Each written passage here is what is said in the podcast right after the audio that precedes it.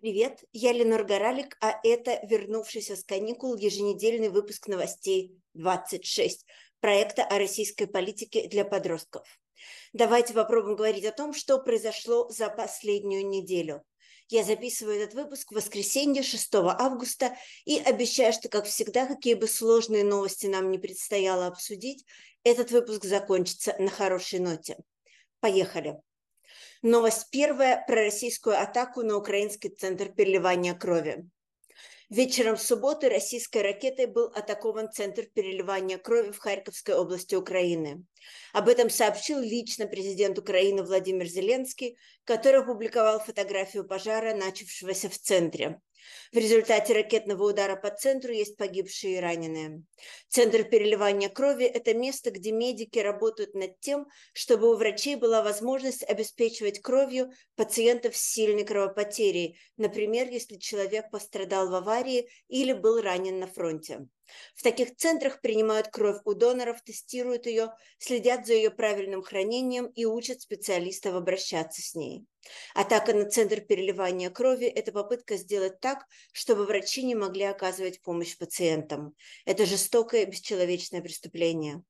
Одно это преступление войны говорит все о российской агрессии. Победить террористов – делать чести для всех, кто ценит жизнь, сказал Владимир Зеленский. Российские власти, как всегда, отмалчиваются и не комментируют ракетную атаку на центр переливания крови. Мы очень надеемся, что рано или поздно именно тех, кто совершил это преступление, как и другие преступления в этой войне, станут известны, и все причастные к нему понесут наказание. Движемся дальше. Новость вторая про мирные переговоры по Украине в Саудовской Аравии.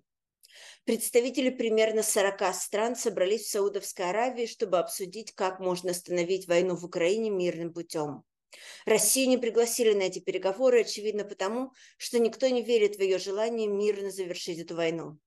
Украина представила участникам переговоров формулу мира. Это документ, рассказывающий о десяти шагах, которые надо сделать, по мнению Украины, чтобы наступил мир.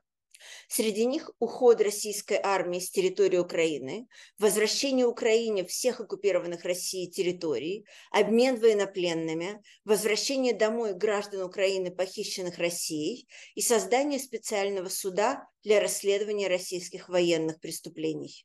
Россия, разумеется, отказалась вести переговоры по формуле мира и заявила, что международная встреча в Саудовской Аравии – это попытка воспользоваться искренними намерениями ряда государств, чтобы создать антироссийскую коалицию, то есть чтобы устроить антироссийский заговор. Но на самом деле почти весь мир, кроме России, пытается хоть как-то остановить эту чудовищную войну. Мы будем следить за ходом переговоров и расскажем вам об их результатах в нашем телеграм-канале «Новости 26». Движемся дальше. Новость третья про комментарий Алексея Навального к приговору. Мы рассказывали вам о том, что политик Алексей Навальный, который считается главным противником Путина, на днях был осужден по ложному делу об экстремизме и получил страшный приговор 19 лет в колонии строгого режима. Алексей прокомментировал приговор. Сообщение с комментарием появилось в его соцсетях. Цифра не имеет значения. Я отлично понимаю, что, как и многие политзаключенные, сижу пожизненный срок, где пожизненность изменяется сроком моей жизни или сроком жизни этого режима. Цифра приговора не для меня, она для вас. Вас, они меня, хотят испугать и лишить воли к сопротивлению. Вас вынуждают сдать без боя свою Россию банде предателей, воров и негодяев, захвативших власть. Путин не должен достичь своей цели – не теряйте воли к сопротивлению, заявил Навальный. Иными словами, Алексей Навальный считает, что полученный им огромный срок – это попытка запугать всех, кто против путинского режима. Будете сопротивляться власти, мы поступим так и с вами. То, что происходит с Алексеем и другими политзаключенными, то есть с людьми, арестованными за несогласие с властями, действительно очень страшно.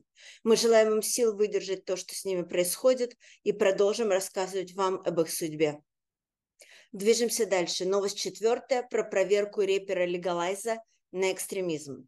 Прокуратура Москвы начала выяснять, не является ли рэпер Легалайз экстремистом из-за его клипа «Мир вашему дому».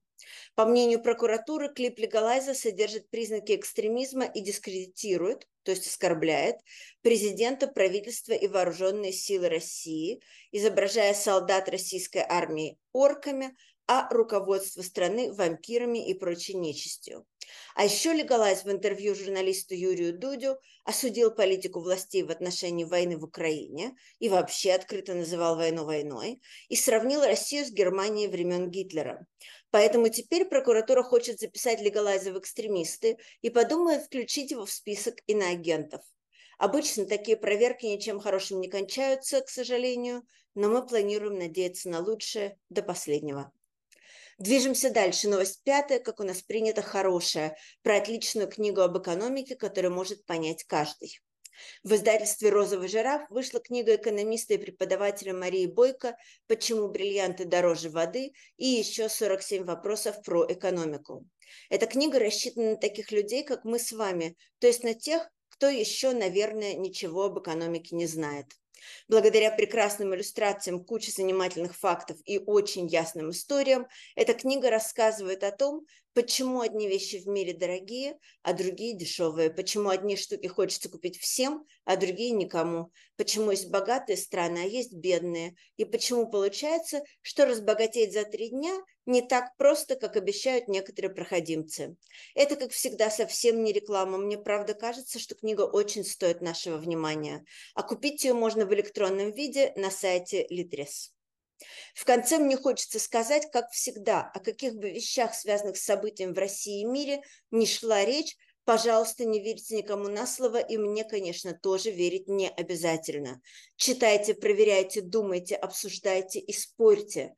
Мне можно писать по адресу news26.2020 или через наш бот новости 26 бот в Телеграме.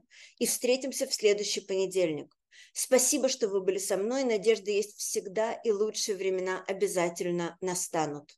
Продюсер этого подкаста Лея Боровая. Спасибо огромное ей и всей команде новостей 26. До связи, ваша Ленор.